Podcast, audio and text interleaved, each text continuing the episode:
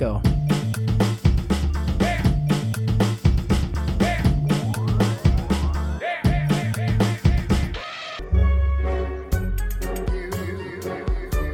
Pronto, agora vai. Vamos. Bom dia, boa tarde, boa noite, Planeta Galáxia. Somos Obsessões. Estamos aqui com o maior crítico de cinema do Brasil, na minha opinião. Antes de falar do filme, Márcio, muito obrigado. Márcio Salem, Cinema com Crítica, do Clube do Crítico, canal do YouTube Márcio Salem. Se apresente aí, para quem não te conhece, duvido, né? Mas só se a galera não conhecer a gente do que você. Mas é, muito obrigado pelas palavras. É, de melhor, eu estou muito longe ainda.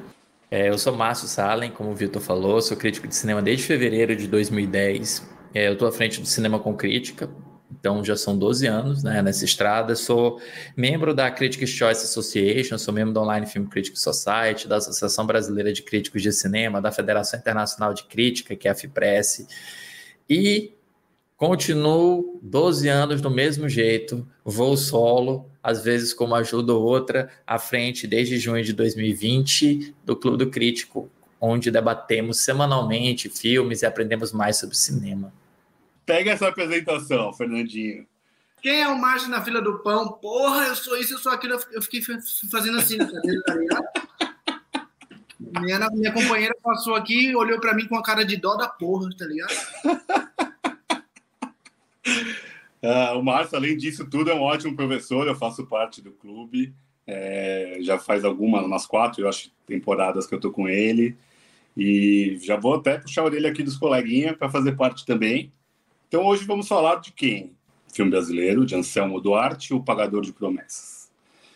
Por que O Pagador de Promessas? Por uma porrada de opções, de escolhas é, a gente falou, pô, vamos pegar um filme que ganhou tudo para falar de cinema nacional um pouquinho, falar um pouco do cinema novo, é, falar o porquê o cinema nacional também não dá, não vai, não ganha mais nada. A grande maioria fala isso. Então é um filme que é baseado no texto do Dias Gomes. Dias Gomes é um grande teatrólogo, um grande novelista brasileiro e fez esse filmaço. Fernando, como sempre, você pode ler a sinopse do filme para gente ou você é, não está preparado. Certamente não está, mas se prepare. Fique não, tô preparado, velho. Eu vim preparado hoje, velho. Calma aí, deixa eu achar aqui, mano. Porra, saiu da página, velho. Porra. É bagunçado assim mesmo, Márcio. Liga não. Não é organizadinho igual, igual as apresentações. Tá tudo certo. Eu acho melhor assim, inclusive. Tô super a favor do improviso.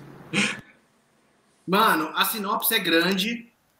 E Faz um resumo eu, da sinopse, então. Vai lá.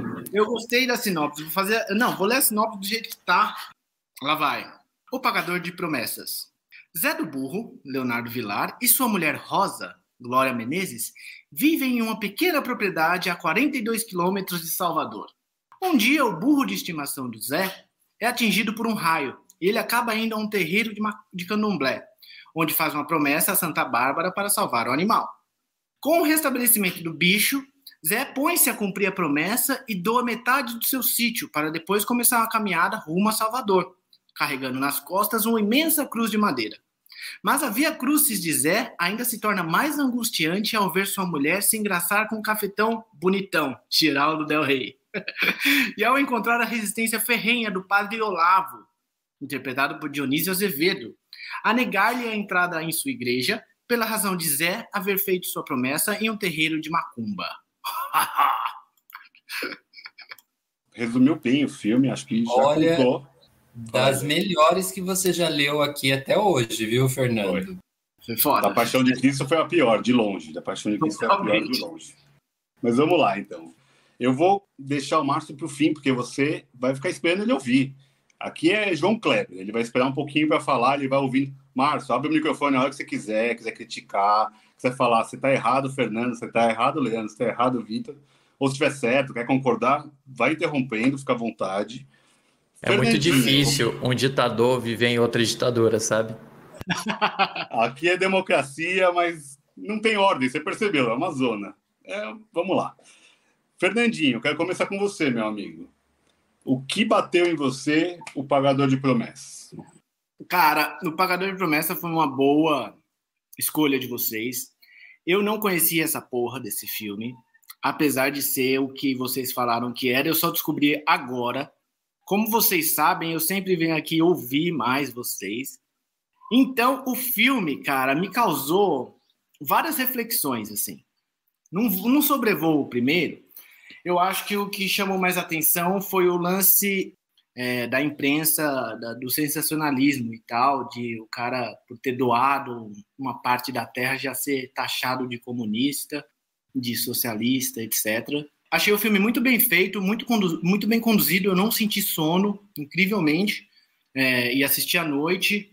Acho a história muito boa, é uma história super simples. Chamei, chamou muita atenção os atores. Por ser, por ser preto, e branco, preto e branco, eu acho que o filme, tipo, em alguma medida, me causa alguma estranheza, saca? Não sei com relação a vocês. O padre eu achei sensacional. O padre é um cara que tem a autoridade nele, né? Esse bagulho. E por ser em Salvador também, chama atenção é, o lance da autoridade com que ele fala. E a simplicidade do, do Zé do Burro Achei o Zé do Burro muito bonitinho, assim, saca? É aquele cara meio simples que sabe a verdade e a verdade está ali, e a verdade é aquela, embora todo mundo tente dizer que não. Não sei por que ganhou a palma de, de. O Márcio vai ter que explicar isso para mim. É, ah, bom, é isso. O primeiro sobrevoo é isso. Eu queria ouvir vocês aí para depois a gente começar a dar mais dois centavos aí na, na conversa. Muito bom, Fernandinho, muito bom. Bom sobrevoo. É... Leandro, eu quero fazer um bate-bola. Abre o microfone aí, vamos lá. O que, que você acha de um oh. anjo exterminador do Buñuel? Não lembro do filme. E assisti, mas eu não lembro do filme. Eu lembro de outros do Buñuel. Cléo de 5 a 7 da Vardar. Aos olhos de 2020, ele é maravilhoso. Em 1962, não sei. E o processo de Joana d'Arc do Bresson? Adoro o filme, mas sofro. Então fala um pouquinho do porquê o Pagador de Promessas ganhou desses três filmaços em Cannes e fala suas impressões sobre o Pagador de Promessas. Vou responder a sua pergunta, mas eu vou contar um pouquinho da minha história com esse filme porque eu, é a terceira vez que eu vejo o filme Pagador de Promessas. E da primeira vez que eu vi, eu confesso que eu não tenho memória, porque eu, eu era adolescente e eu lembro que esse filme ia passar na cultura num, num horário assim tarde. E eu lembro de eu brigando com o meu pai porque eu queria ficar acordado até mais tarde. E ele não deixando eu ficar acordado até mais tarde. Então, meio que nessa história, eu lembro, eu não lembro se eu peguei o filme assim em partes e eu fingia que estava dormindo e voltava, sabe? Mas eu lembro, é, é, aquela cena final, ela sempre ficou na minha cabeça, assim. E eu devia ter, assim, sabe essa coisa de menino ir para escola no outro dia e o pai querendo que você durma você, tipo, ligado ali? E eu gostava muito da, da, da programação que passava na TV, assim, depois da meia-noite. Então, essa foi a, a, a, primeira vez. A segunda vez, eu vi esse filme no Centro Cultural São Paulo. E, mas aí eu já era adulto, já tinha mais de vinte e tantos anos. E eu saí bem deslumbrado do filme, né?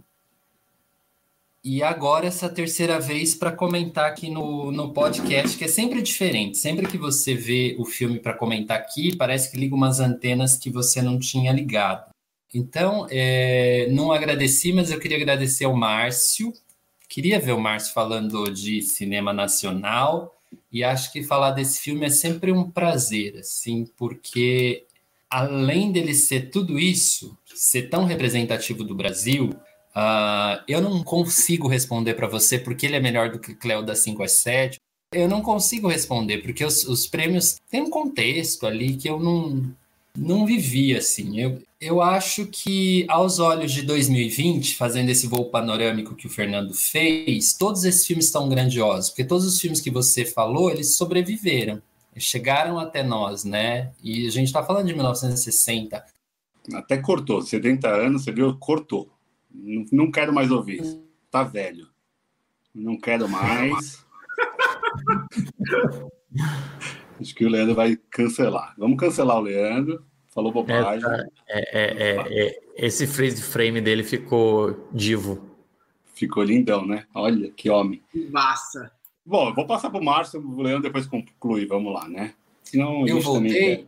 Voltou! Eu voltei. Então encerre aí. Tá, tá. É, é que eu vou falando, né? E é, é muito louco. Bom, eu me perdi para variar, mas eu vou. Eu vou querer. Eu, o, o Márcio é o último? Vai se perdendo no meio do caminho. Não, deixa o Márcio falar agora, depois eu falo. É, eu, eu me perco, mas eu me acho é que eu preciso das provocações do Fernando. O Fernando é, é crucial sempre nas é. minhas. Porque. porque ele, ele cutuca e aí eu vou. Como o, o Vitor falou, eu sou um dançarino. O Márcio fala agora, Vitor? É, fala, Márcio. Vamos deixar. O pessoal, o pessoal tá clamando já. O Leandro havia mencionado que não, não sabia por que ele havia sido premiado, e é legal a gente comentar com a audiência do Obsessões como funciona a premiação de festival. É um pouco diferente de premiação de Oscar, por exemplo. Festival de cinema, ele monta um júri, né? Você organiza um júri com X pessoas. Eu acho que varia ao longo da história de Cannes a quantidade de pessoas. Já houve anos com 9, com 11. E nesse ano de 62, o presidente do júri foi o François Truffaut. Tem uma história engraçada, inclusive, que certo dia o Anselmo Duarte, que é o diretor do filme, e o Oswaldo Massaini, que é o produtor, ou era o produtor, né, porque os dois morreram, eles estavam num café e eles olharam Truffaut à distância. E o Oswaldo Massaini disse assim, poxa, vou dar um presente para o Truffaut. E foi levar um LP para o Truffaut o Truffaut deu a maior sova nele. Disse assim: Você é louco de querer presentear o presidente do júri, você nem deveria estar falando comigo. Isso é uma história documentada, o Anselmo Duarte até comenta isso é, em entrevista. E nesse ano foi o Truffaut presidente. E aí a gente vai tentar entender como funciona a cabeça do Truffaut. O Truffaut é um cineasta da década de 50, começa nos anos 59 para ser. Ele fez curtas antes, né? Então nos anos 50 já ele já está fazendo suas curtas metragens e aí ele se destaca com Os Incompreendidos em 59. O Truffaut ele é da corrente do Bazin. Então ele vem de uma, um pensamento realista o Vitor ele trouxe alguns filmes que disputaram com Pagador de Promessas a Palma de Ouro. Vou lembrar eles. Ele trouxe, por exemplo, O Anjo Exterminador, do Buñuel. O Anjo Exterminador do Buñuel não é um filme realista, é um filme alegórico. Ele trouxe O Eclipse. Aliás, tu não citou o Eclipse, mas o Eclipse do Michelangelo Antonioni estava disputando. Os filmes do Michelangelo Antonioni não eram realistas. Ele era, inclusive, dos diretores italianos contemporâneos a ele, o único que não era realista, ele e o Fellini. Ali tinha o De Sica, tinha o, é, o Visconti, o Lutino Visconti, tinha o, gente, tá, o Rossellini, todos eles eram realistas, mas o Antonioni nunca foi. Ele era um diretor rico, ele não tinha essas pretensões de fazer um cinema social. O outro que você citou foi o do Bresson, o processo de Joana d'Arc. Bresson nunca foi realista, inclusive Bresson ele é totalmente anti-realismo. É, Aí tem a Inês Vardar, aí tem um detalhe. De fato, a Inês Vardar, em Cléo das 5 às 7, ela faz um filme bem realista, um filme que se passa em duas horas. Né? Ela passa, ele, ele, ele aborda quase em tempo real a trajetória dessa protagonista. Aí tem um porém, ela é mulher, né? E a gente sabe como mulheres são tratadas na indústria de cinema desde hoje até sempre. E finalmente teve o Longa Jornada Noite Adentro, do Lumet, que é uma adaptação de uma peça teatral, e o Lumet encenava como uma peça teatral. Então, Pagador de Promessas, talvez ele é o filme mais exótico, por ser um filme brasileiro. Você tem aqui vários filmes europeus, filme espanhol, italiano, francês. E, e dentre esses filmes exóticos, digamos assim, que exaltasse uma filmografia diferente, ele é um filme realista. Ele é narrado de uma forma realista. De fato, ele faz alguns comentários interessantes sobre a situação política brasileira e um documentário, comentários atemporais. A gente pode falar isso depois. Mas ele é um filme mais realista do que todos esses. Então talvez justifique o prêmio dele. Por exemplo, imagina que ano passado Spike Lee premiou Titane. Uma coisa que ninguém nunca vai entender. Como é que, como é que aquele júri presidido pelo Spike Lee premiou Titane? Então, tentar entender cabeça de júri sempre é um pouco difícil. A gente precisa ir um pouco nas obras deles.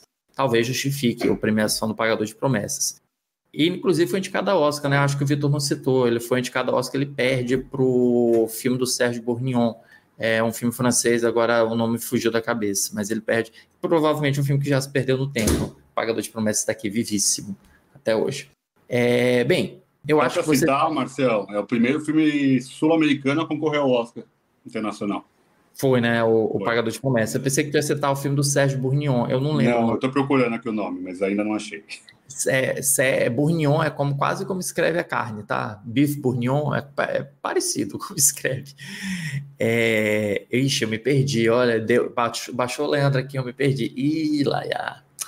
Então, aí, então isso explica talvez o contexto da premiação do filme. Agora, sobre o filme em si, é, é interessante que o Anselmo Duarte era ator. E ele, ele, quando ele vai começar a dirigir filmes, ele é muito rechaçado pelos os, os diretores centrais do cinema brasileiro, como o Nelson Pereira dos Santos, como o. Ai, gente, ele tá na minha cabeça das Diabo na Terra do Sol. Glauber. Glauber Rocha. Inclusive, o Glauber é um grande babaca, né? Embora um baita diretor, mas ele, como pessoa, é um grande babaca. Ele sempre foi um cara muito escroto com as pessoas com que ele não concordava, ele sempre foi muito enfático, ele parecia achar que as pessoas não tinham sentimento. E ele era um crítico muito ferrenho do Anselmo Duarte. Eles achavam que o filme dele era muito simples, vocês citaram isso. E de fato é um filme muito simples. Mas qual o problema de ser simples? É um filme simples que ele parece em 62, ele lembra muitos filmes que a gente vai assistir é, da década em 2000 no cinema americano, é, a partir dos anos 70, mas com mais frequência dos anos 2000, que são filmes que envolvem a mídia e grandes situações de comoção popular. Você tem um dia de cão, eu acho que é um grande exemplo. O pagador de promessas predata um dia de cão, em como você tem a interferência da imprensa para transformar uma situação X em algo sensacionalista a ponto de levar. A gente pode falar spoilers aqui? De levar o protagonista à morte. Além disso, o filme 60 anos depois, quem não viu vai ver. Não, não, calma, não. 70 não, a gente não está em 2032. Não, 60 e poucos anos, é. Ó, eu achei o nome em inglês aqui do filme do, do Bourguignon, é Sundays and Cibele. Sempre aos domingos. É, então, ele predata esses filmes. Ele predata um dia de cão, em que a gente vê O Quarto Poder, que é um filme do Costa Gravas com John Travolta e Dustin Hoffman. Ele predata esses filmes em que a imprensa, ao invés de noticiar, ela sensacionaliza de tal maneira que escala para um lado pior. E não só isso, além desse poder que esse filme tem para falar da imprensa, e convenhamos, né? Quando a imprensa é responsável, causa cada dano, e é, são danos irreparáveis. Além disso, ele vai falar de algo que o Brasil é impregnado desde sempre, que é a intolerância religiosa. Gente, não dá para falar de religiões de matriz africana no Brasil que a pessoa já é logo perseguida. E o filme fala também de intolerância religiosa. Primeiro, o padre, ele, ele, ele questiona a, a promessa feita por Zé do Burro, porque foi para salvar o burrinho dele. E dane-se se foi para salvar o burro dele, se foi para ele. Ele fez uma promessa, ele fez um pedido e o pedido dele foi atendido. Ele está fazendo exatamente aquilo que a doutrina católica diz para ele fazer. Mas o pior dos crimes dele não é esse, não é o burrinho. O pior dos crimes dele é ter feito a promessa no terreiro de candomblé. Nossa, o padre fica louco. O padre fica insano, processo. Isso até hoje, gente. A gente está 60 anos depois, até hoje. Se você falar de uma religião de matriz africana, o que, que acontece? Você é extirpado da sociedade, você não serve para nada, você é um macumbeiro. E não é assim. Então o filme já trata de um tema que é atemporal. Pelo menos durante 60 anos, há 60 anos ele é atemporal. Ele fala da imprensa, ele fala disso, e ele fala com uma grande simplicidade, porque ele defende a humildade do seu protagonista diante da soberba daquelas pessoas que cercam. E ele transforma tudo aquilo num grande berço para discutir também capitalismo. Não sei se vocês se lembram como a, o, o, dono da venda ele insiste para que as pessoas continuem lá, porque está vendendo muito, ele está ganhando muita grana brinca também com a ideia de falsos profetas. É, Zé do Burro começa a ser visto como um grande falso profeta da sociedade de lá. Então eu acho que a simplicidade dele ela esconde uma complexidade de temas muito ampla. E mais importante do que só a complexidade de temas, todos os temas muito bem tratados diante de um personagem muito bem construído que é o Zé do Burro. Eu tenho algumas ressalvas, mas a gente está falando de um filme da década de 60, da construção da personagem da Glória Menezes, que Primeiro, ela é muito crítica ao Zé do Burro, por todo caminhar, ela não é tão companheira assim. E também porque ela é adúltera, né? Sempre acaba sobrando para mulher nessas horas. Mas a gente está na década de 60, embora isso a gente não possa passar pano porque é nos anos 60, já que, enfim, a gente entende a mentalidade da época porque a gente vive hoje coisas parecidas ainda. Acho que falei muito já. Eu nunca aprendi tanto numa fala só, sacou? Com exceção das falas do Matheus, porque o Matheus também, quando coloca para falar, e se ele conseguir puxar um Freud ali no bagulho, ele sempre tira um fio do Freud, aí ele vai, vai, vai abrindo as portas, velho. Quando você vê, mano, é duas horas da manhã. Ele tá aí, ó, o Matheus tá aí, Vi. É, eu vi, o Matheusinho está entre nós. Primeiro, Matheus, você viu o filme, meu amigo? Claro que eu vi, pô. Claro que eu vi. Seu som tá muito baixo, Matheus, desculpa, viu? A gente tá com problemas técnicos. Não, beleza, eu vou arrumar o som. Acha aí o microfone, depois a gente continua. Poxa, eu quero ouvir o Maurício. Já babaram tanto o Maurício aqui. Eu quero ouvir o cara. Pô. É, é Matheus, não é Maurício. Ah, tá vendo? Então vocês babaram outra pessoa. É de vocês. Se eu não entendi, a culpa é do transmissor, não é do receptor. É, eu falei que é diferenciado, Fernandinho. Eu falei, pô, é outro nível, né, cara? O que, que eu vou falar depois do Márcio? Ferrou, velho. né? Não, a gente, a gente não tinha jogado para o Matheus, que acabou de chegar. Deixa o Matheus tá falar. Tá melhor vocês o microfone aí, Vocês estão de sacanagem, né, cara? Estão me ouvindo agora? Tá bom, tá bom. Tá ótimo, vá. Eu segui o conselho do Leandro e coloquei o, coloquei o celular aqui para captar o som. Boa noite, pessoal. Boa noite, Márcio. Muito obrigado pela presença. Desculpa aí o pequeno atraso, não tão pequeno a depender da, da avaliação. Pix, eu só aceito desculpas por Pix.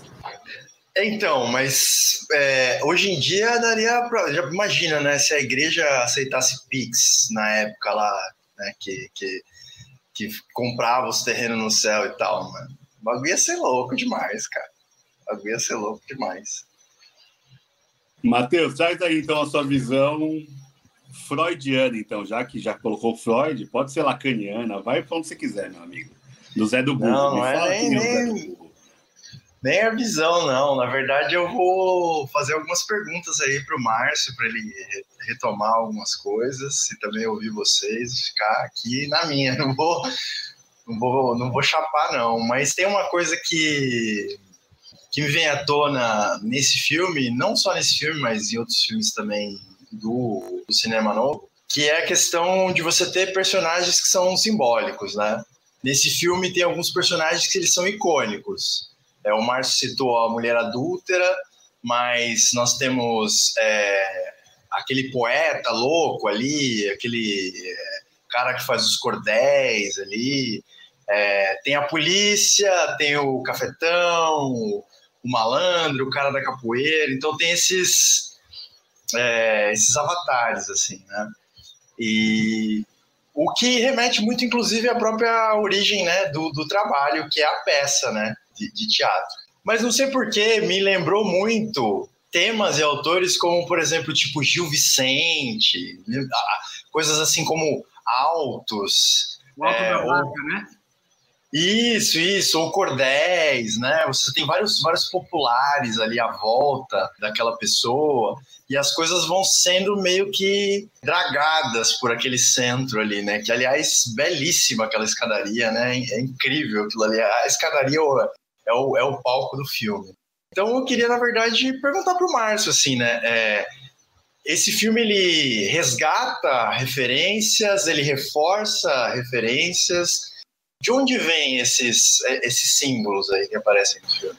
Se vira, Márcio, aí, ó. Você veio, Se vira.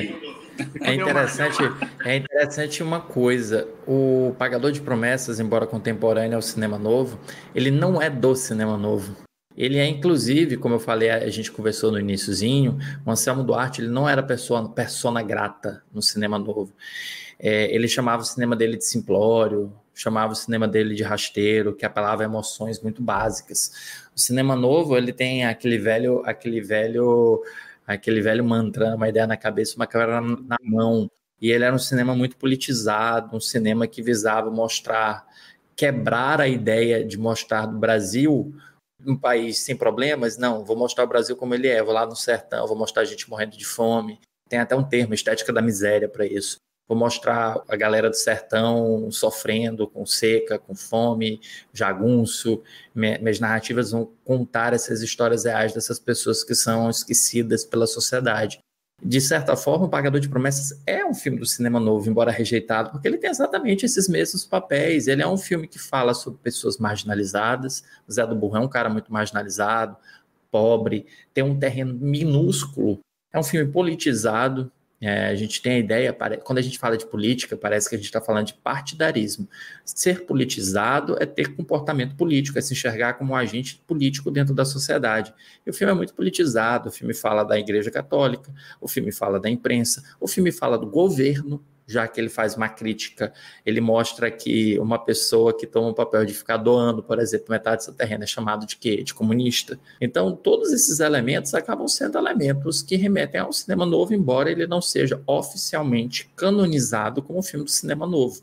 Eu acho que é importante chamar atenção para isso. Cinema novo vai ser o Glauber lá com os filmes dele, o Nelson Pereira dos Santos com Vidas Secas, você tem os Fuzis do Rui Guerra, tem tantos outros filmes que estão bem focados, e são muito parecidos, né? Você tem agora recentemente o do Sertane de 2018, que seria uma espécie de retorno ao cinema novo do recém-falecido Geraldo Sarno. É um neo-cinema novo, digamos assim. Na verdade, não chega a ser um cinema novo, porque não é um movimento, mas é um retorno, né? Como se fosse. Mas respondendo, Matheus, eu acho que esses, esses, esses arquétipos, né? Eu, eu tenho lá minhas ressalvas de falar estereótipo, porque eu acho que estereótipo está sempre associado com algo negativo, pejorativo. Esses arquétipos é muito da mentalidade é, a mentalidade da época e mentalidade também do Nordeste na época. Eu sou do Nordeste, né? Então eu estou falando com propriedade. O nordestino costuma ser muito machista, sobretudo do interior do Nordeste. Eu acho que até mais aí do que no Sul. Talvez seja o machismo mais explícito, é o machismo na palavra, o machismo nos costumes também, né? Quando você vai falar da mulher adúltera, por exemplo, você já tem um já é um elemento de, de, de que retrata muito bem a mentalidade do período, um período em que o, o padre da, da igrejinha da cidade era o, o grande poder da cidade, né? O cara, um dos caras mais importantes da cidade. Eu acho que vai muito da mentalidade da época, como se retrata essas pessoas, como você retrata esses tipos de pessoas de uma forma cinematográfica. E Vitor, tu não falou nada ainda, Vitor. Fala alguma coisa, cara. Não, é que assim. Vai você, né? Vitor, agora. Vai você. Você tá colocando aí. Tá só no narguilé, cara. Tá só no narguilé. eu tô só ouvindo, eu tô aprendendo. Eu tô igual no clube aqui, eu vou aprendendo. Deixa eu só falar um pouquinho, porque né, depois do Márcio é difícil falar. Mas eu vou falar. Foi a primeira vez que eu vi o filme inteiro, assim. Eu já tinha visto a cena final, que é clássica. É, e essa semana acabei conseguindo ver outros filmes do cinema novo, né? O Márcio fez toda referência aí sobre não ser.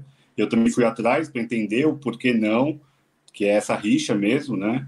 É, principalmente até porque ele era o galã, né? Ele era um grande galã da Vera Cruz, o Anselmo Duarte.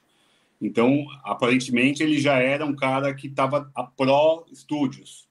E daí o Glauber, o, todo, o Joaquim, o Rui Guerra, eles eram totalmente avessos a essa estética hollywoodiana, né, da nova Hollywood lá de trás, que era a cópia, a cópia da Vera Cruz, né?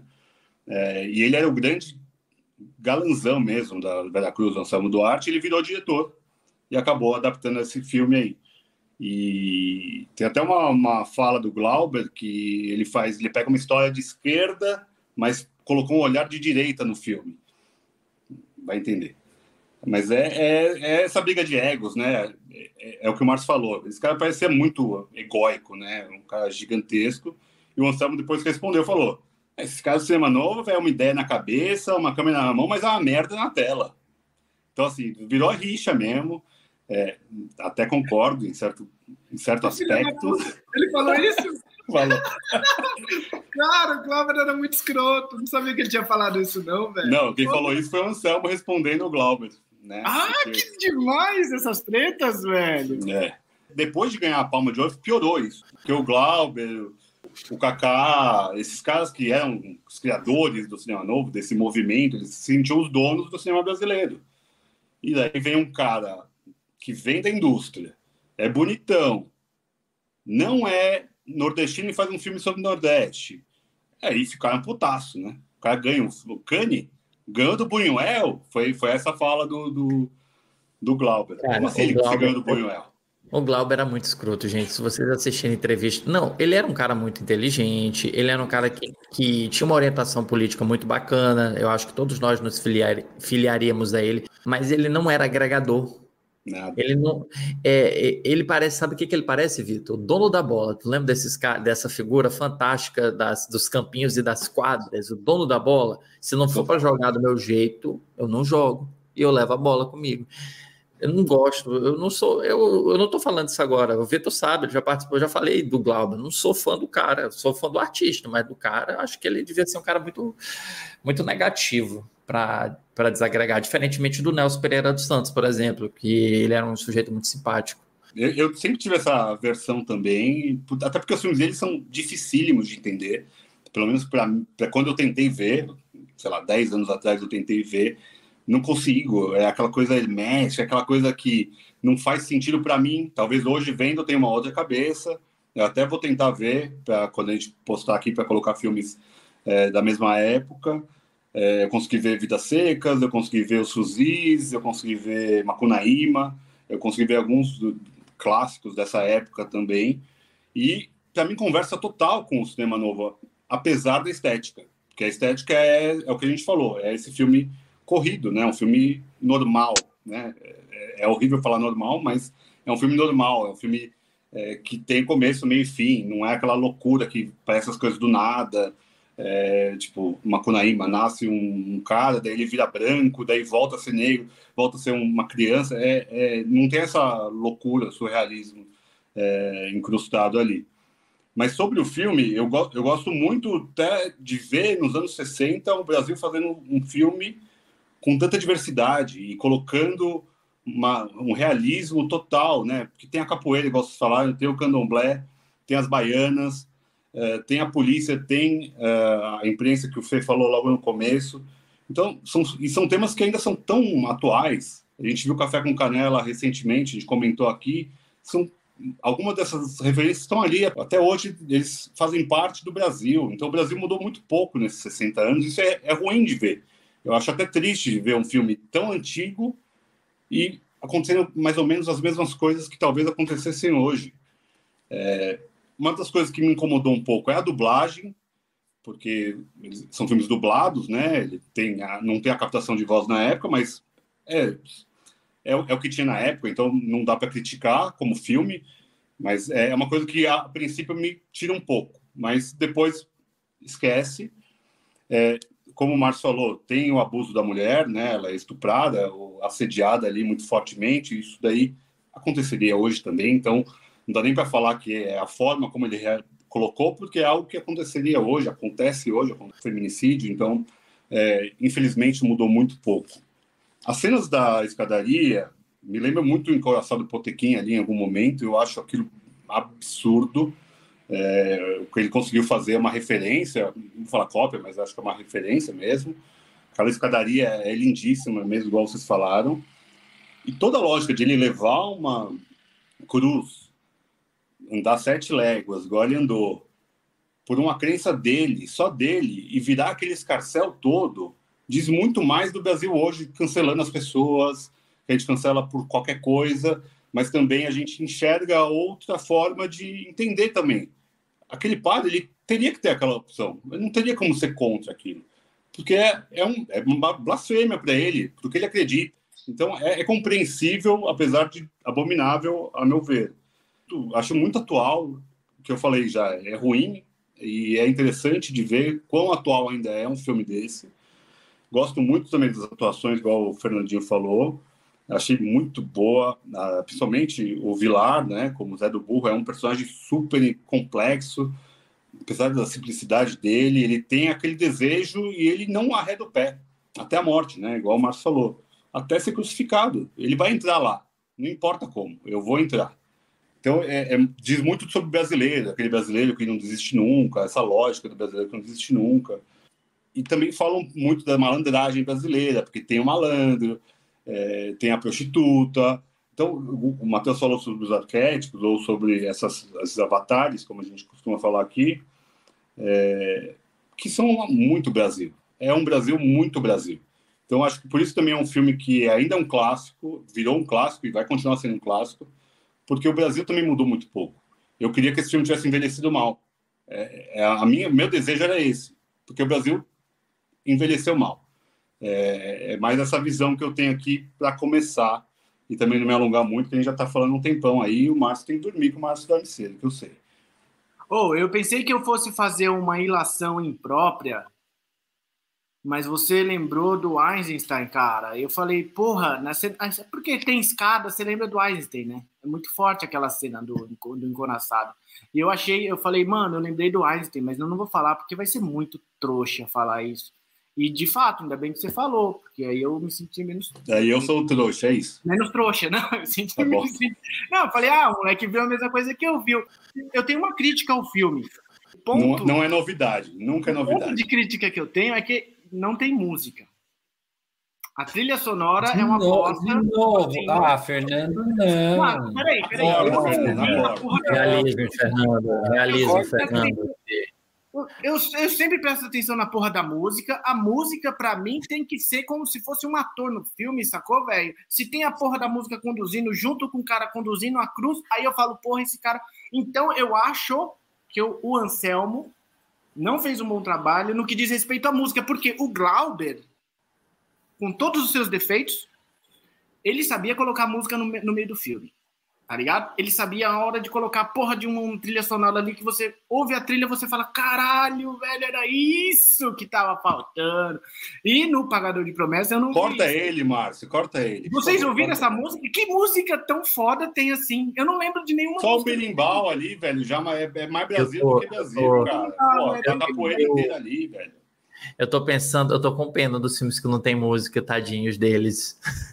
tipo os pássaros, Tô com muita pena deles, cara. Sabe aquele que a gente vai debater essa semana, Vitor, Andy and Lucy? Tô com pena de Andy and Lucy. É que, é que Fernanda tem um, tem um tipo de cinema que ele não tem música mesmo, né? Vem dentro, do, vem dentro da estética do filme. É uma estética que tenta privilegiar o minimalismo. Não que o Pagador de Promessas seja minimalista, eu não acho que seja. Mas eu acho que tenta aderir a uma ideia de realismo. O Vitor mencionou a ideia do som, é interessante falar sobre isso, né? Naquela época, isso vem do neorrealismo italiano, quando a câmera foi para a rua, não havia ainda gravadores portáteis. Você não conseguia registrar som de forma portátil. Então você não tinha como ter o som direto. É o que que fazia? Você filmava e depois você fazia ADR. Você ia para um estúdio e você fazia a gravação de diálogos, basicamente uma dublagem. O cinema brasileiro de cinema novo também tem muito disso, até porque aqui demorou mais ainda para chegar esses gravadores menores. E eu concordo com o Vitor, eu concordo contigo também. Aquela cena que fica alternando o plano entre a multidão na escadaria e o rosto dele, aquilo ali é. Eu não vou dizer que ele é ele é referência a Potemkin, claro, mas ele é referência totalmente ao cinema soviético, essa montagem que cria um choque, né? É literalmente o que Eisenstein chamava de montagem de atrações. Você fica criando choques entre as imagens e essas imagens se tornam cada vez maiores. O Hitchcock fazia também isso. Não sei se vocês costumam se lembrar da obra do Hitchcock. O Hitchcock costumava fazer três planos, né? Ele fazia um degradê, digamos assim. Ele começava no plano aberto, aí passava alguma coisa na frente da câmera, plano médio, passava alguma coisa, plano muito fechado. E tem isso também, que a câmera vai se aproximando mais dele. Então, eu acho que é uma combinação de aprendizado cinematográfico. O Anselmo não era diretor, né? Então ele acaba a estética do cinema dele, o estilo dele acaba devendo muito ao estilo do que ele consumia mesmo. Eu acredito que ele até fez curso de cinema, não sei, não tenho certeza, mas ele vai aprender com os outros. Então ele vai implementar o que ele a linguagem dos outros e adaptar a sua. É, diferentemente de outros que nascem já com um estilo muito formado. Mas, ah, cara, música, música para ti, ó. Música para ti, ó. Matheus, complementa aí. O Leandro também, se falar um pouco, meus amigos. O Fernando trouxe aí uma crítica. Eu também tenho uma crítica, mas não é ao filme, mas ao personagem. O Zé do Burro me irrita tanto, cara. Às vezes eu tenho vontade de entrar na, na, na, na tela e dar um tapa na cara assim dele, né? Porque o Zé do Burro, cara, é como se ele é, é, encarnasse assim na figura de Sócrates, Cristo, assim vamos dizer assim, né? O cara que ele morre pela, pela, pela sua convicção, ele não cede a ninguém, ele é honesto, manso, ele é um popular, ele não tem aspirações, ele não tem desejos. Ele é quase, é, é quase a figura, né, já que a gente estava falando de arquétipo, do bom selvagem, vamos dizer assim. Fico pensando, né, se todo brasileiro precisa ser o Zé do Burro, nós estamos fodidos, cara. Porque assim, o Zé do Burro é um trouxa, cara. O Zé do Burro é um, é um, é, um, é como se fosse o parvo lá do Gil Vicente, né? É, e obviamente, né, que essa é uma visão do Zé do Burro. Zé do Burro não é uma coisa só. Mas olhando por esse lado, olhando esse Zé do Burro, ele me irrita muito, porque ele não é, por exemplo, é, é, de certa forma ele lembra um pouco também o Brian, né, da vida de Brian, porque aí todo mundo começa meio que a, a endeusar ele ali, e ele não, não, e isso torna ele mais ainda, mais messiânico ainda, né? E essa ideia de que a gente precisa de um é, de um messias simples, de uma pessoa pacata, que afinal é moralmente superior ao policial, que é corruptível, ao cafetão, ao vendedor, que é capitalista, aos caras ali da, da malandragem que querem se aproveitar do cara, ao jornalista. Cara, o Zé do Burro não existe. Entendeu? Assim, às vezes é essa sensação que eu tenho, assim, de que o Zé, o Zé do Burro não existe. E se ele existe, cara, tá na hora do Zé do Burro também pegar a cruz e entrar na igreja, cara. Sabe? Porque é, talvez o brasileiro. Revolta médio... do Matheus, hein? O Matheus revoltou, hein? não, não é, mas isso, isso é. Nós come... É, quer dizer, nós comentamos, não, porque eu nem participei, né? Foi pautado pelo Obsessões é, o, a Paixão de Cristo, né? Então acho que também tem a, tem a ver com o momento, assim, vamos dizer assim, né? Eu acho muito legal a forma como o sincretismo é tratado, tudo mais, e a religião é uma coisa que diz muito do Brasil. A religião é uma coisa assim que, que, que mostra o Brasil. E esse filme ele, ele é exemplar nesse sentido, assim. Parece que é uma cartilha não uma cartilha no sentido tosco, mas ele vai mostrando assim camadas e, e, e a cada cena ele vai me irritando mais, assim. O do Burro. Porque eu queria ser qualquer um deles, menos o Zé do Burro.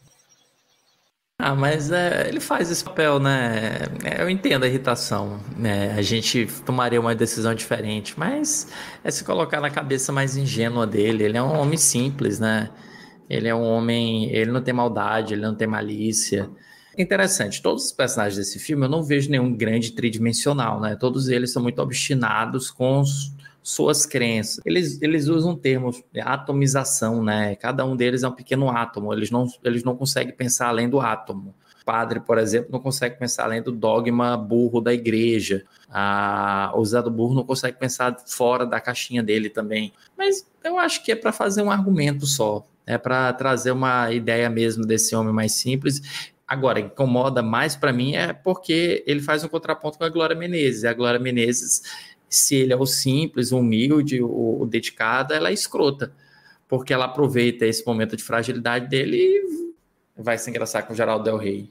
O bonitão, né? É, o bonitão.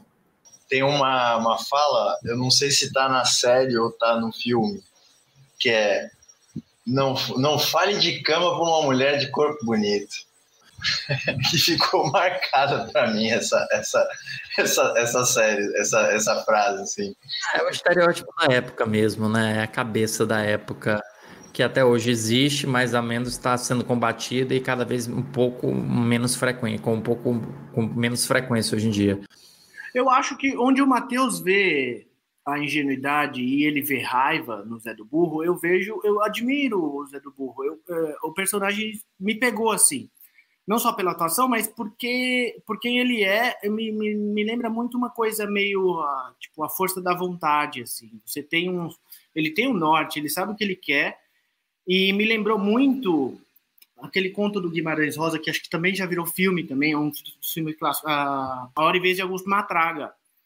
Em um determinado momento do conto, Matraga fala, eu vou entrar no céu, nem que seja porrete. Porque ele fez, cometeu uma porrada de merda, fez uma porrada de merda, mas ele tinha a linha, ele sabia o que ele queria. E ele vai entrar no. Ele fala isso para um padre, inclusive. Eu não sei se no filme é retratado, até porque eu não, não lembro do filme que eu assisti, da, do Nelson.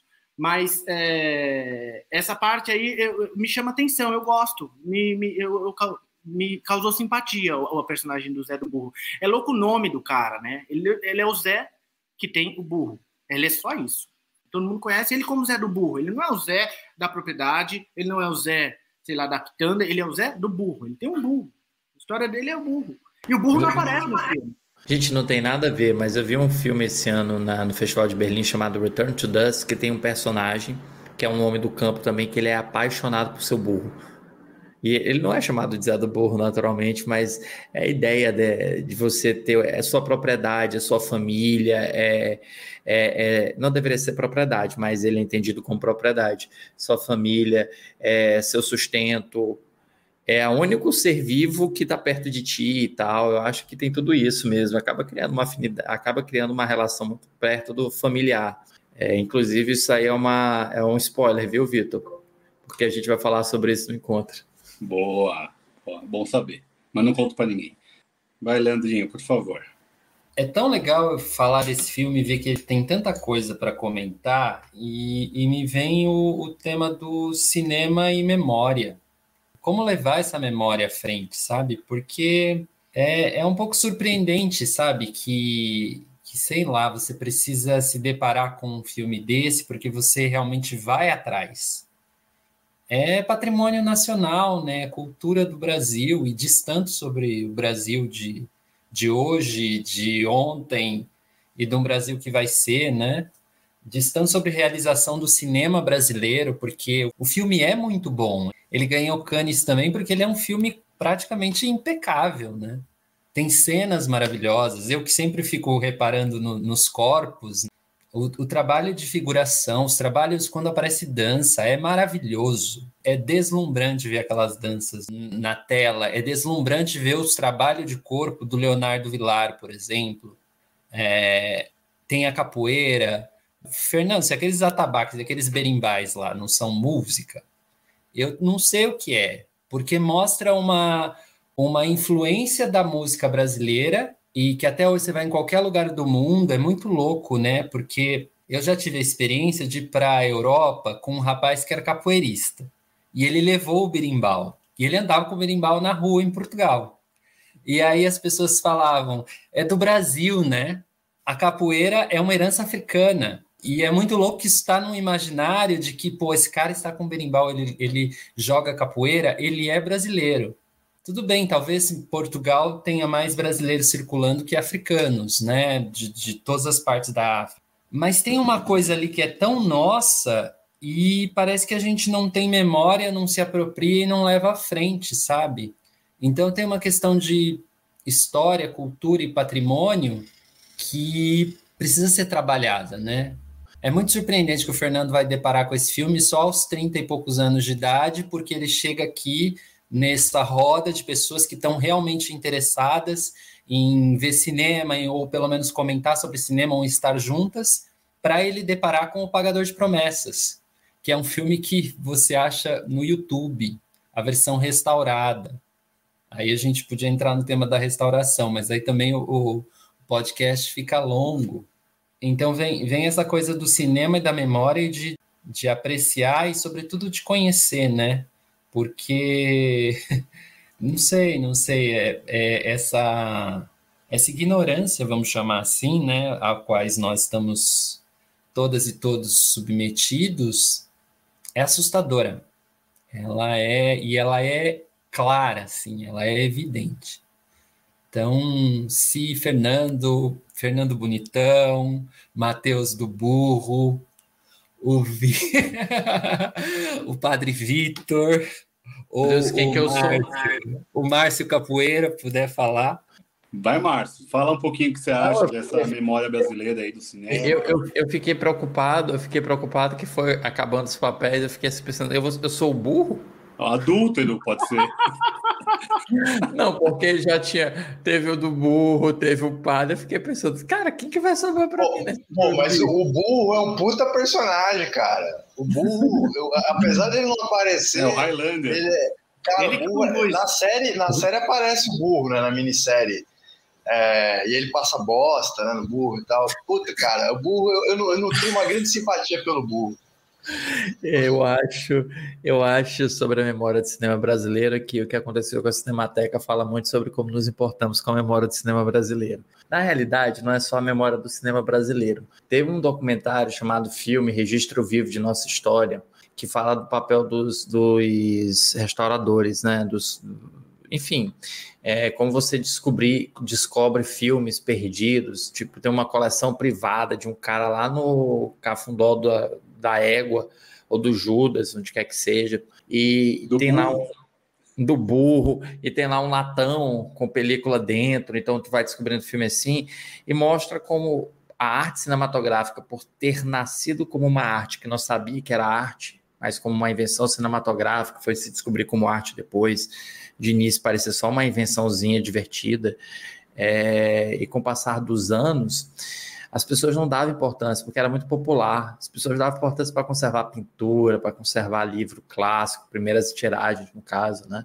Mas não dava importância para o cinema. Foi dar importância depois. Para o cinema do Brasil, então, é muito mais difícil, porque a gente tem um período de 21 anos de ditadura militar que todo período de exceção é um período anticultura, qualquer que seja, não, tô, não, vou, não vou falar de direita e esquerda, qualquer período de exceção é um período anticultura, porque a cultura se torna instrumento de propaganda do Estado. É sequestrada pelo Estado para se tornar propaganda. Então você teve 21 anos de desmazelo com o cinema com, com arte. Aí você tem um, mais um período de desmazelo com a arte com Collor. Aí você tem mais um período de desmazelo agora com Bolsonaro. Então você nunca você nunca pôde implementar uma política de memória do cinema brasileiro. Eu não sei, Vitor. Eu converso, eu tenho alguns amigos cineastas é, e a gente já conversou, já conversei individualmente com cada um deles. Eu tinha uma ideia de fazer um serviço de streaming em que você tinha, por exemplo, catalogava os, os filmes pelo estado, tipo filmes do Maranhão, filmes do Ceará, filmes do Pernambuco. Aí você pegava por década, podia pegar por movimento, mas para fazer isso você precisa ter um trabalho. você estava falando do investimento do projeto para ter um podcast, né? Para ter financiamento de podcast. Imagina para fazer um serviço de streaming desse tipo. É uma utopia.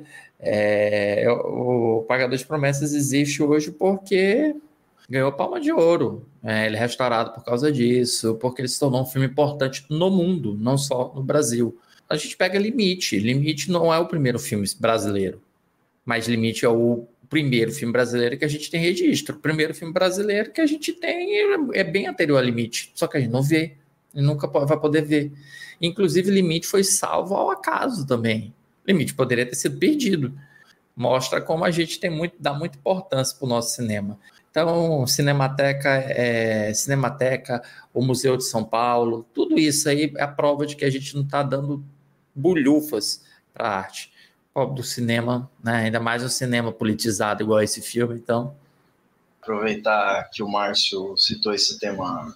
Entrevista é, ao Márcio, é isso aí, Márcio, se vira agora. Política, e citar mais uma outra coisinha aqui, que é o seguinte: tem muito essa coisa assim, né? Que era uma crítica ao cinema novo, e eu não sei exatamente, honestamente, assim, se se, se aplica a, a esse filme, né? Que é a questão, por exemplo, do cinema novo ser feito como um cinema que faz a denúncia de uma série de injustiças sociais, é um cinema engajado, mas ao mesmo tempo ele tem uma linguagem que não atinge as massas, né? Não é popular, né? É um cinema que ele fica muito, de certa forma, restrito a uma recepção talvez um pouco, não vou dizer assim, com um pouquinho mais preparado, né? Talvez isso envolva questões de distribuição, isso envolva questões de produção e tudo mais, mas eu perguntaria assim, né? Ele, a, a crítica do pagador de promessas, ela chega para o, o, popular, para o povo brasileiro, para as pessoas simples que, por exemplo, estão ali é, retratadas, sabe? Isso é, é, uma, é realmente uma grande interrogação. Ah, eu acho que chega, eu acho que chega sim. O pagador de promessas chega. Agora que você está falando é verdade. Eu não vou dizer que o cinema novo, de forma geral, era um cinema difícil de compreender. O cinema do Glauber Rocha é um cinema complexo. Mas Vidas Secas não é, por exemplo. Vidas Secas é um filme muito linear. Os Fuzis. Os Fuzis é um filme que me lembra muito, inclusive, Pagador de Promessas pela estrutura de múltiplos personagens, né? Um acontecimento que acaba dentro de um pequeno, de um local geograficamente contido, né, que acaba pulverizando em muitas vidas. É, são filmes simples de acompanhar, eu acho uma linguagem acessível, vamos falar assim, simples, parece que uma linguagem mais acessível. Agora o Glauber Rocha não, o Glauber Rocha ele tinha realmente uma linguagem mais rebuscada e, de fato, eu acho que não alcançava o público que pretendia, alcançava intelectuais, mas você é cara, é aquela velha história, às vezes, como crítico. Você pode escrever uma crítica dizendo que o raccord utilizado numa sequência emulou um, um, pensamento onírico, ou você pode simplesmente dizer que uma transição é, é, tentou trazer elementos de sonho. Você pode usar uma linguagem mais acessível. A linguagem do cinema não deixa de ser uma linguagem. Não estou dizendo que o Glauber não tem direito de usar uma linguagem complexa, só acho que, para os fins que ele almejava, ele acaba alcançando só uma parcela muito restrita embora sejam grandes filmes. Eu, eu não consigo achar um filme do Glauber Rocha que eu não goste mas é muito restrito. Agora, o Pagador de Promessas, de forma alguma, é um filme muito simples. Ele associa, ó, ele é tão simples que ele pega elementos básicos. Ele pega o Zé do Burro e associa ele com Cristo. Pronto, a gente pega um país de maioria cristã. Se o país de maioria cristã não conseguir entender um símbolo que é um cara que está vivendo uma, uma via crucis de Cristo, pô, aí a gente joga fora, a gente, é, a gente nasce de novo como nação, porque se tu pega uma nação que é 80% cristã e não entende isso, acho ela muito simples, acho uma linguagem acessível, quando fala da imprensa, fala diretamente da imprensa, e fala de coisas que eram faladas na época, e que hoje em dia ainda são faladas, o que é mais curioso, né, o filme não envelhece, girando o fato da Glória Menezes. Acho que isso envelheceu mal no filme, mas eu acho que só é esse ponto. É, é interessante, Matheus, ter falado sobre isso, porque a maior parte dos filmes que eu vi, seja esse ou os, alguns do cinema novo que eu vi, a religião está sempre envolvida. Não sei, acho que o Matheus falou que a religião é, é o reflexo do Brasil. Acho que o mundo todo deve ter isso, mas o Brasil é esse sincretismo, essa lógica é, da África, é, dos índios, do branco, essa mistura, essa mistureba confusa, complexa e gostosa e problemática, que é o Brasil. Então, Deus do Diabo, você pega Vidas Secas, também tem a, a parte religiosa. Os fuzis não, mas é, do que mais que eu vi? Macunaíma, claro, tem vários pontos ali. Então, várias. A, a, religião parece que é meio que o é central. Hoje mesmo, Bolsonaro falou: eu vou governar para os evangélicos, o que eles quiserem eu faço. Então, assim, olha, até hoje está aqui. Não estou falando mal do evangélico ou bem, não, não é essa a lógica. Estou falando só de como isso ainda é central para um governo que deveria ser né, um governo laico, um Estado laico. É, mas é, é, interessante como tem essa lógica do, de estar tá aí. O candomblé está aqui, a gente tem o padre, aquela cúpula de padres fazendo política e usando ele também como candidato político para o próximo, porque ele é o novo Messias. Então é tão é tão Brasil isso que me cansa também. Isso me cansa mais que o Zé do Burro, Matheus. Vocês falaram tudo que eu queria falar. Podemos seguir então? Ah, eu quero falar para gente vocês assistirem ao filme, assistam ao Pagador de Promessas. É, peguem, tirem uma semana, peguem sete filmes da década de 60 do Brasil e assistam em sequência Pagador de Promessas, Vida. Não, eu vou deixar para quando a gente for falar, mas façam um esforço. Cada dia você pega um filme brasileiro. A maioria deles está disponível no YouTube e você consumir um filme que está upado no YouTube não é crime. Crime é do YouTube por hospedar o vídeo. Você não é criminoso por estar tá clicando num vídeo que está disponibilizado no YouTube. Os produtores que se virem para tirar esse link de lá. Então, aí você liga na tela da TV, normalmente tem HD, se não tiver HD, você procura uma qualidade melhor, né? Porque a gente não vai ver filme má qualidade, né? Não façam isso, não vejo filme má qualidade. Veja um filme boa qualidade, filme merece. Mas só isso mesmo, não tem mais nada para falar, não. Beleza, então. Aí eu tô com meu DVDzinho, que eu sou do home video, e é isso aí. Vamos então pro top. É, então estamos aqui com uma presença brilhante. Já vou agradecer de começo aqui Márcio, muito obrigado, incrível a presença. E eu vou deixar ele para o final hoje, hein, Leandro? Você hoje vai poder não ser o último, tá? Uma... Ah, ainda bem, ainda bem que o Márcio. O Márcio Mas vai encerrar com chave de ouro. É, eu vou então... ficar fazendo então minha lista em tempo real, porque talvez vocês peguem alguns filmes da minha lista, então já estou montando minha lista em tempo real. É, Esse é o jogo. Assim. Esse é o jogo que a gente faz aqui. Um vai roubando do outro e vai refazendo a lista no meio. Então a gente vai falar de top filmes brasileiros, filmaços, o filme que vocês quiserem, é, filmes emblemáticos que vocês acham que ninguém conhece, precisa conhecer, é, filmes emblemáticos que vocês amam, que vocês odeiam, mas que acham importante. Vou começar com o Leandro hoje. Vou Gente, não vale Cidade de Deus, né? Não vale Cidade de Deus, né? E o Fernando já perdeu um. Cadê o dadinho? Qual é o dadinho? Eu achei ótimo! dadinho é o caralho, meu nome é pequeno, porra! Leandrinho, vamos lá, meu amigo. É, eu escolhi três filmes, que são três filmes diferentes, de três décadas diferentes. Eu acho que cada um traz um, uma história, um recorte, melhor dizendo.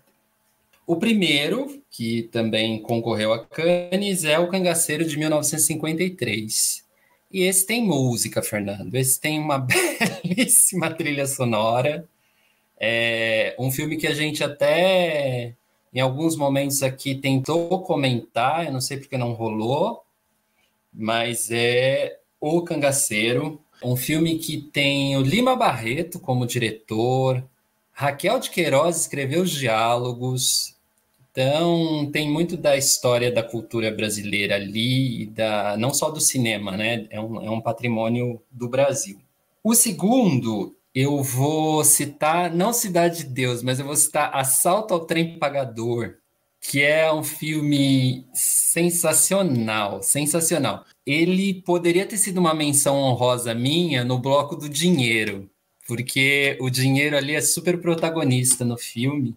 E é um filme também que traz esse Brasil, assim. O diretor é o Roberto Farias, também está disponível no YouTube para quem quiser ver, né? O Reginaldo Faria está no filme. Eles assaltam o trem e aí eles não podem gastar o dinheiro porque vai dar na vista. Esse é o começo da história. Muito boa sinopse. Porque é um mote muito simples, muito simples, mas que, que dá muita confusão, assim. Ô, ô, Leandro, desculpa te interromper aí, mas eu acho que esse aí mereceria uma, uma releitura, hein? Não sei se tem, para ser honesto, mas acho que mereceria uma releitura esse filme. Tem aquele assalto ao Banco ah, Central só. Mereceria uma releitura.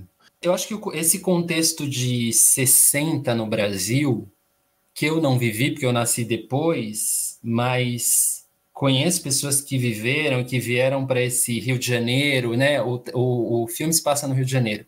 Então, o recorte é diferente porque, por exemplo, o cangaceiro traz a ideia da seca, do sertão, do cangaço. Esse assalto ao trem pagador traz outra miséria, que é essa miséria urbana, né?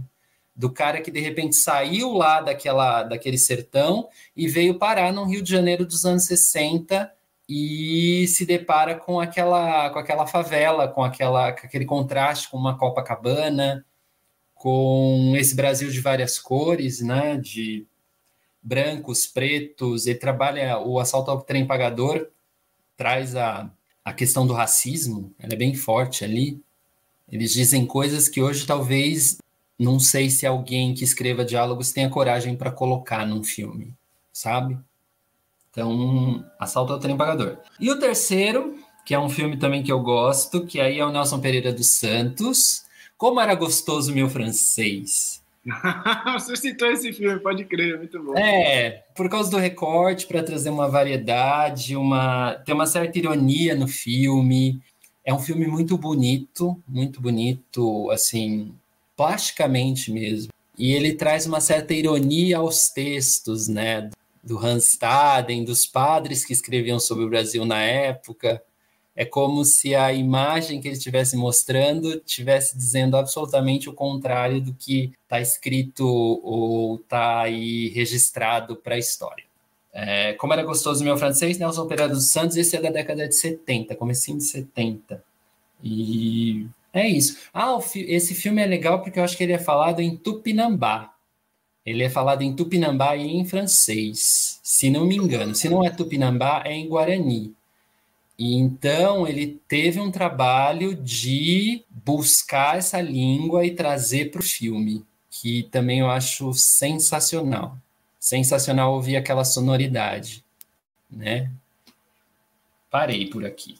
Márcio, quer comentar as coisas do Leandro? Quer criticar alguma? Quer jogar pedra? Fica à vontade. Aqui a gente joga pedra. Não, não, não vou jogar pedra, não. Essa parte é muito subjetiva para jogar pedra.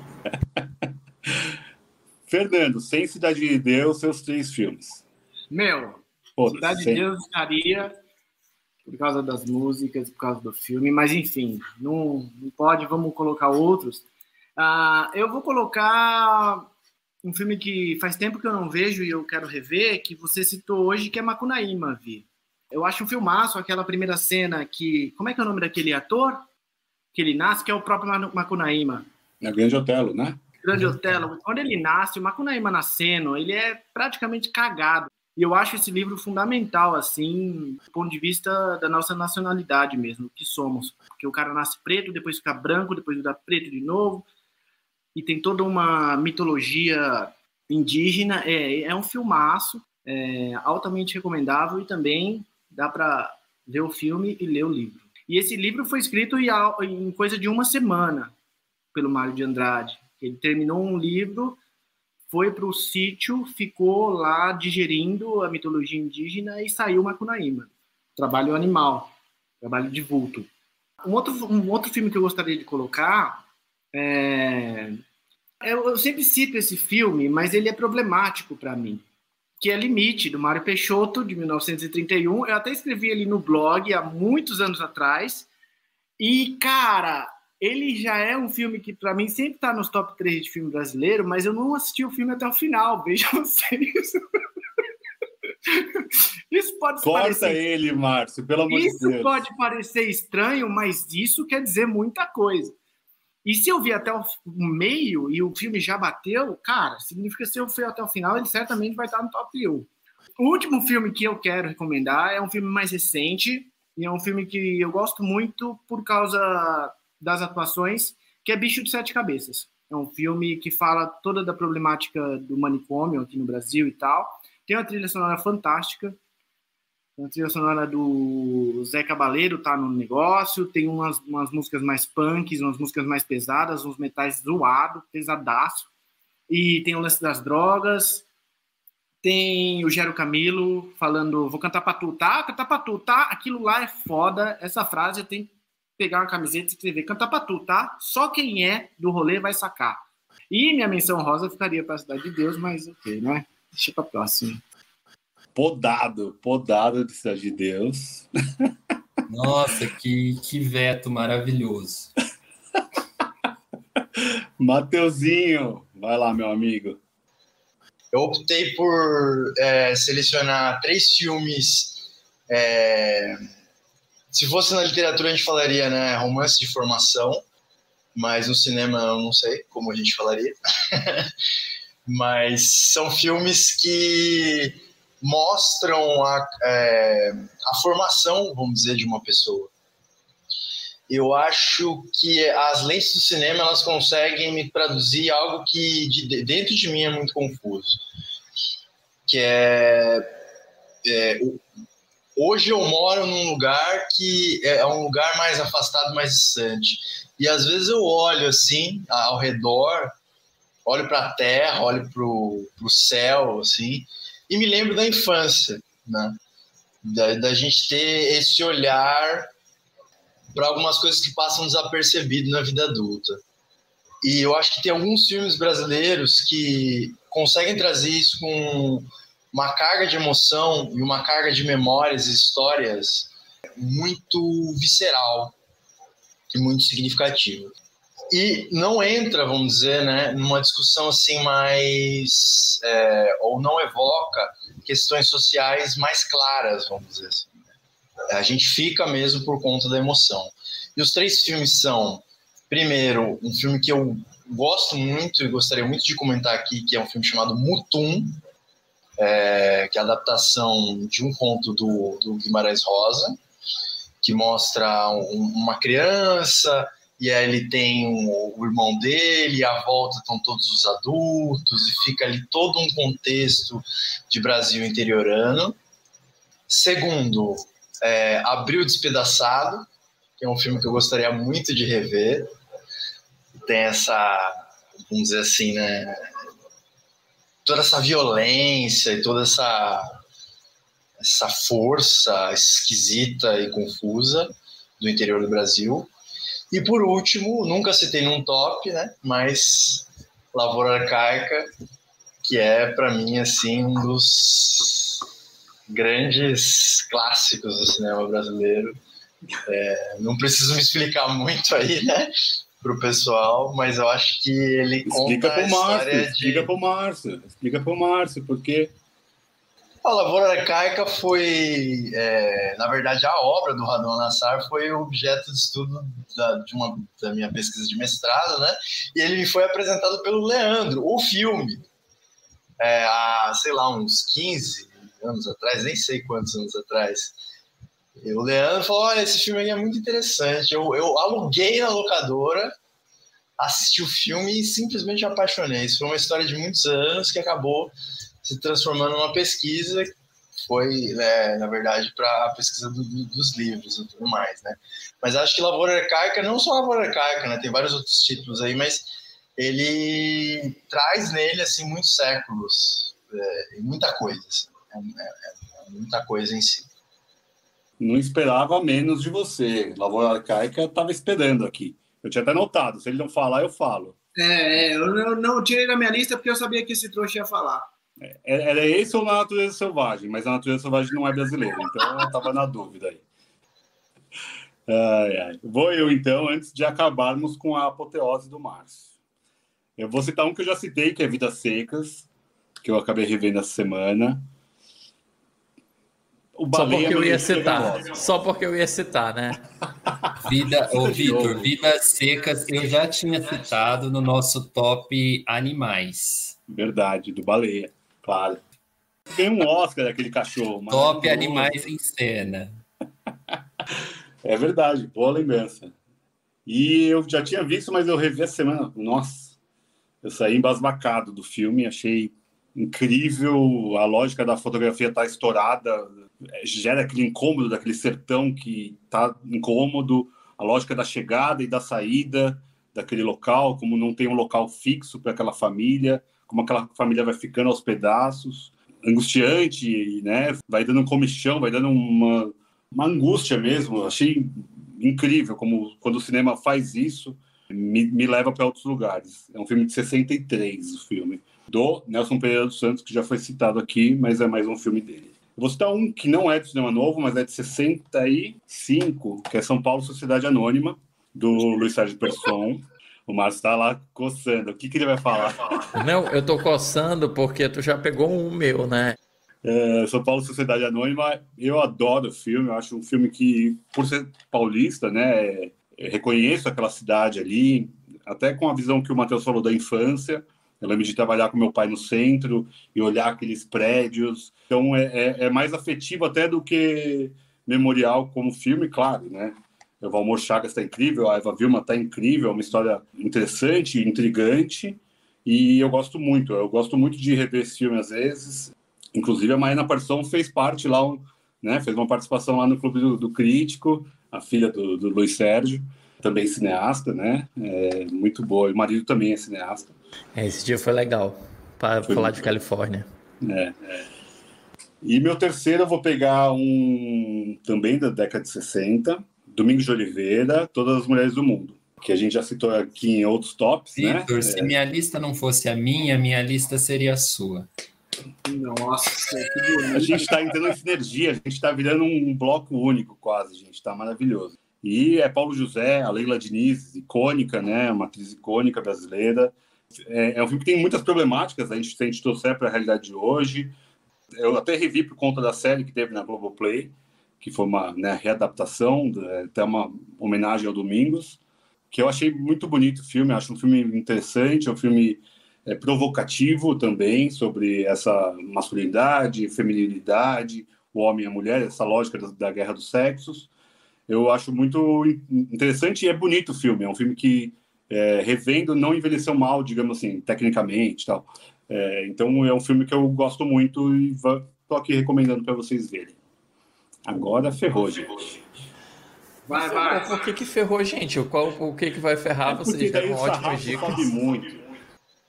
Tá bom. É, já, um dos filmes eu já citei até aqui no encontro, que é Os Fuzis, do Rui Guerra. O Rui Guerra ele não é um cineasta brasileiro, ele é um cineasta moçambiquenho, mas radicado no Brasil.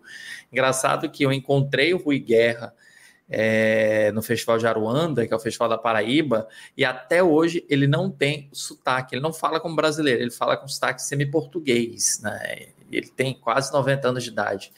Os Fuzis conta a história de. É um filme típico do cinema novo, né? Vai para o Nordeste quando está tendo uma revolução popular com todas as pessoas com fome numa pequena cidade, e você tem um monte de soldado que tenta impedir que eles saqueiem esse depósito de alimentos. Faz um grande racionamento de alimento ali na cidade. É, é um filme parecido com Pagador de Promessas, porque é um filme que pulveriza. Ele pega um caso e ele faz diversas análises que sobrevoam esse caso. Você tem vários personagens que são desenvolvidos paralelamente. É, inclusive, eu acho um dos melhores filmes do Rui Guerra.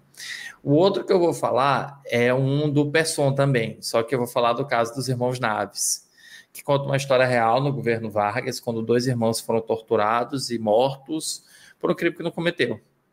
E eu acho que ele tem uma das cenas de tortura mais viris do cinema, é, forte mesmo. O, o Neila Torraca está muito bem no filme. É, enfim, é o Neila Torraca. É o Neila Torraca, não, é. É o Neila Torraca, né? Desculpa, gente, eu sempre confundo. Vocês vão rir de mim, mas eu sempre confundo Neila Torraca com Raul Cortez, tá?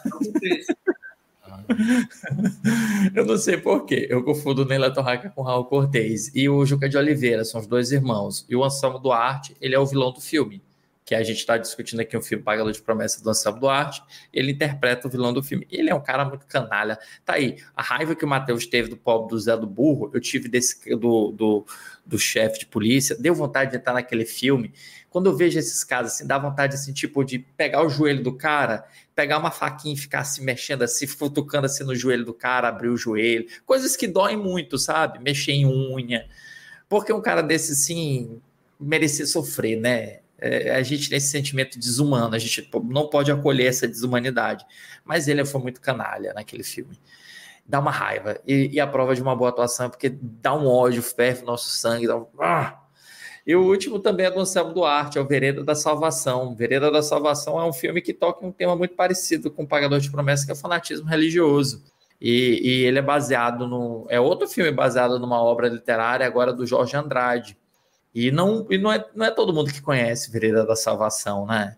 É, se conhece mais o, o, Pagador de Promessas e o último filme dele, que ele dirigiu em 97. 97, não, 77. Não sei se vocês já viram o crime do Zé Bigorna. São os dois filmes mais conhecidos dele, o último e o primeiro. Então são esses três: Os Fuzis, Vereda da Salvação e o caso dos Irmãos Naves. O caso dos Irmãos Naves está na Globoplay. Eu acho que os fuzis. Tem no YouTube inteiro lá. YouTube. E o Vereda da Salvação tem que ser no YouTube, porque infelizmente ele é meio. ele é mais obscuro da obra dele, sim. Mas é igualmente satisfatório. O Márcio fechou em grande estilo e a gente sempre deixa o Leandro por último, porque ele vem com essas coisas quintessenciais, assim, saca? Aquela parada que ninguém nunca viu, que é o lado B do lado B, o obscuro, ele traz essa porra desses nomes. O arroz do, do chá verde. Mas olha, eu tinha feito toda uma escadinha, viu, seu Vitor? Você me roubou vidas secas. Quando, quando o Márcio estava falando aí, cara, me deu um remorso de ficar com ódio do Zé do Burro, cara. O que me deu mais ódio ainda do Zé do Burro, cara. Pô. Porque o Zé do, Zé do Burro ainda me faz ter remorso, cara. Meu Deus, velho. Eu pensei assim, né? Pô, o Zé do Burro é um pouco coitado, velho. Eu vou deixa precisar, lá, vou precisar marcar, com, marcar com urgência essa, essa análise aí, cara. Essa psicoterapia. Ai, muito bom, Matheus. Márcio, muito obrigado pela presença. É um prazer. Volte quando você quiser. É, sigam o Márcio no YouTube, tem canal do Márcio Salles. Márcio Salem, né? Quem é Márcio Salles? Estão ferrados, vocês vão ficar procurando, não vai achar ninguém lá, né? Márcio Salem. É, então sigam o Márcio Salem no YouTube, Cinema com Crítica no Instagram. É, faça parte do Clube do Crítico. Então, tá, em qualquer lugar do planeta você consegue participar, tem várias turmas. Sigam, é incrível, é muito bom, é um baita de um grupo legal. Não é tão bom igual o nosso, brincadeira, é legal pra caramba também. É, também sigam a gente aqui, né? Vocês veio pelo Márcio? Segue a gente aqui, seja no YouTube, no Spotify, onde quer que seja. Muito obrigado, Márcio, amigos. Foi muito bom falar de Pagador de Promessas. Não carreguei nenhuma cruz estando aqui com vocês, pelo contrário, eu larguei ela. E é muito bom estar aqui com vocês sempre. Um beijo para todo mundo. Meu, beijos! Obrigado, gente.